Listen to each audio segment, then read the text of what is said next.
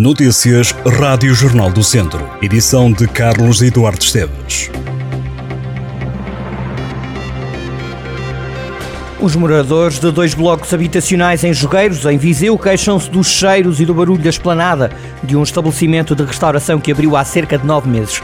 Cansados de fazer queixas e de não obter respostas, o assunto foi levado à reunião pública da Câmara de Viseu. Os residentes da rua Madre Rita Amada de Jesus queixam-se da falta de atuação da Câmara.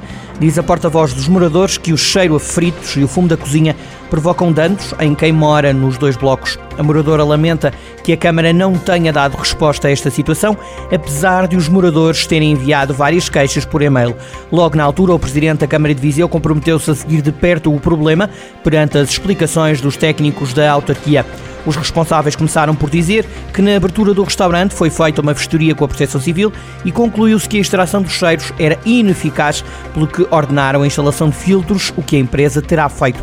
Quanto à esplanada, foi entendido pelos fiscais de que ela tem que ser removida e a remoção só não aconteceu mais cedo porque o processo foi contestado pelos proprietários. Os constrangimentos em alguns serviços de urgência no centro hospitalar Tondela Viseu mantêm-se este fim de semana. O período noturno não terá atendimento em cirurgia geral e ortopedia. O encerramento verifica-se desde o início do mês e até agora ainda não há indicação se há prolongamento para dezembro, numa altura em que já deveriam estar a ser feitas as escalas. De acordo com o plano divulgado pela Direção Executiva do Serviço Nacional de Saúde, 36 serviços de urgência em todo o país vão continuar limitados na próxima semana, incluindo algumas áreas mais críticas, como a Via Verde AVC. De acordo com o documento, que abrange o período entre 26 de novembro e 2 de dezembro, haverá alterações em 10 pontos da rede de serviço de urgências. O presidente da Câmara de Sata, uma das autarquias que aparece envolvida na operação Gota d'Água, quando questionado pelo Jornal do Centro, disse apenas que não está nada em causa, sem confirmar se o município foi ou não alvo de buscas por parte da Polícia Judiciária. De novo questionado, Alexandre Alves apenas reforçou que a única coisa que tem a dizer sobre esta operação é de que não está nada em causa. O Conselho de Sátão, no distrito de Viseu, é um dos referenciados pelas autoridades como local onde terão decorrido buscas.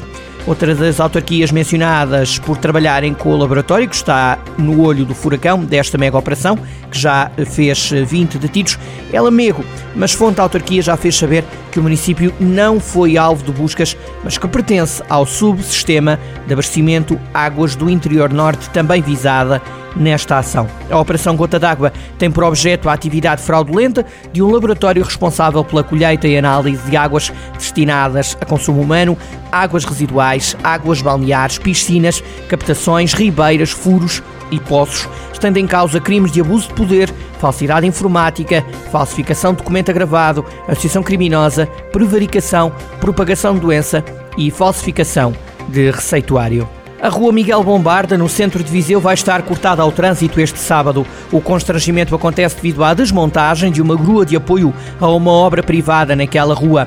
Os trabalhos vão decorrer entre as 8 da manhã e o meio-dia. E em Lamego, os alunos dos ensinos básico e secundário vão provar o que sabem sobre política local num jogo pensado pela Assembleia Municipal.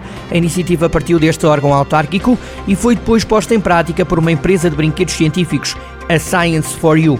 O objetivo é testar conhecimentos de cultura geral, cidadania, política e história das crianças e jovens de Lamego.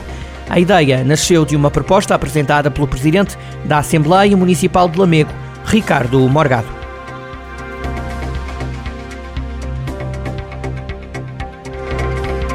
Estas e outras notícias em jornaldocentro.pt